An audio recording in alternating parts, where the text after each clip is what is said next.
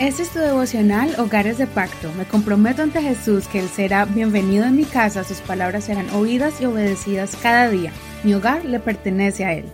Julio 16. Las dos partes del sello de Dios. Segunda de Timoteo capítulo 2, verso 3 al 19. Versión Reina Valera actualizada 2015.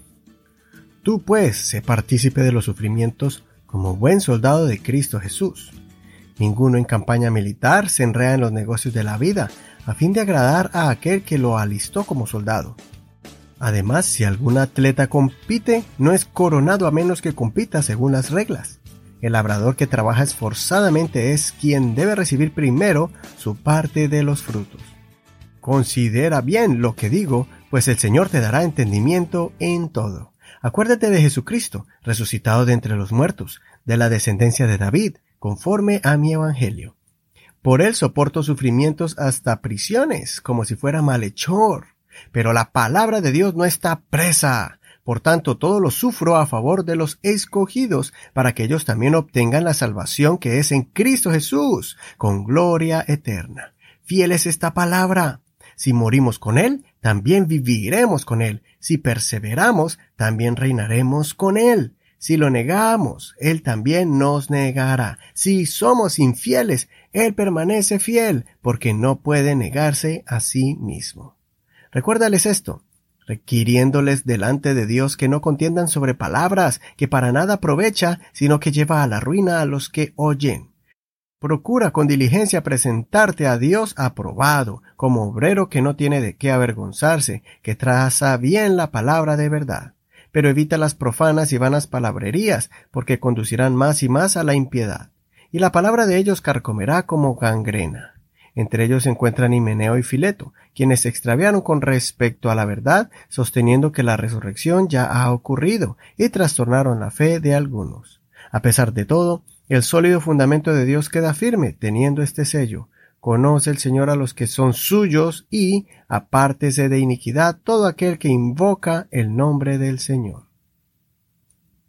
Este capítulo está lleno de muchas enseñanzas prácticas y lecciones para que crezcamos en la vida cristiana.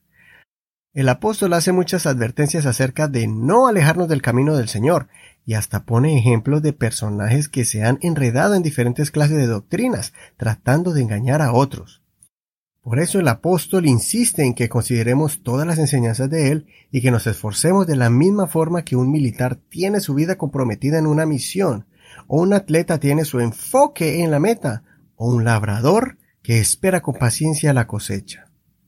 Otra parte que me gusta mucho es cuando él explica que el fundamento de Dios nadie lo puede mover y tiene un sello o una distinción especial y es esta que el Señor conoce a los que son suyos, los que son de Dios, y los que son suyos tienen que apartarse de la maldad. Estas dos partes del fundamento de Dios son importantes entenderlas, porque a veces pensamos que, como Dios nos ha escogido, no debemos hacer ningún esfuerzo para cambiar ni mejorar nuestra forma de vivir. Algunos piensan esto porque asumen que la salvación es gratis y nadie nos la puede quitar. En parte es cierto porque el mismo apóstol Pablo dijo que nadie nos separará del amor de Cristo. Sin embargo, tenemos la responsabilidad de cuidar nuestra salvación, pues la maldad, la iniquidad y el pecado son acciones que nos separan de la gracia y la presencia de Dios. Cometer malas acciones es la manera en que voluntariamente uno decide declinar ese regalo tan lindo de la vida eterna. Es renunciar al regalo del Espíritu Santo que nos santifica, nos purifica y nos prepara para recibir al Señor Jesús cuando aparezcan las nubes y nos llame con voz de trompeta y con sonido de Dios.